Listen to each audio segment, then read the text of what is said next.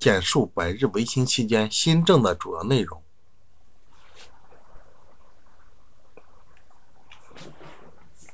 百日维新新政的主要内容有四点：第一，政治方面是改革行政机构，裁裁撤闲散重叠机构，裁汰冗员，澄清吏治，提倡廉政，准许创办报纸和上书言事。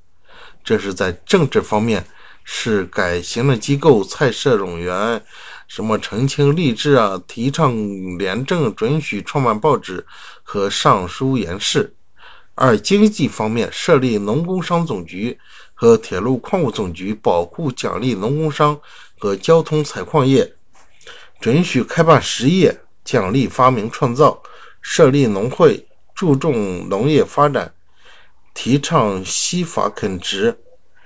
改革财政，编制国家预算等。三、军事方面是裁撤绿营，改练新式陆军，采用西洋兵制，筹设武备学堂等。四、文教方面改革科举制度，废八股，改试策论，广设学堂，创办京师大学堂，提倡西学，设艺书局，选派留学生出国留学等等。百日维新在政治方面、在经济方面、在军事方面、在文教方面，分为这四点来进行答这个题。维新变法变法的主要内容有四点：第一是政治方面，是吧？要成要这个要改革行政机构，要裁撤冗员、闲散的机构，这个要剔除，要准许创办报纸和上书言事。二，在经济方面是设立农工商总局和铁路矿物总局，保护奖励农工商业者和交通采矿业，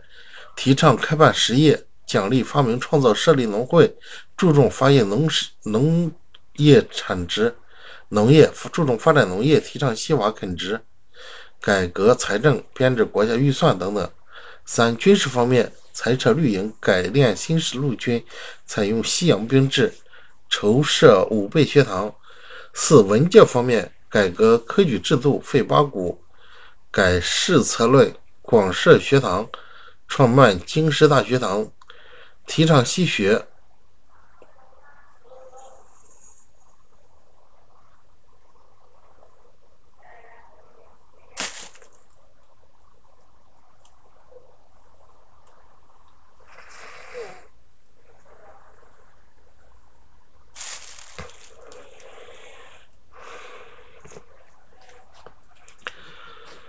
军事方面是裁撤绿营，改练新式陆军，采用西洋兵制，筹设武备学堂。文教方面改革科举制度，废八股，改试策论，广设学堂，创办京师大学堂，提倡西学，设艺书局，选派学生出国留学。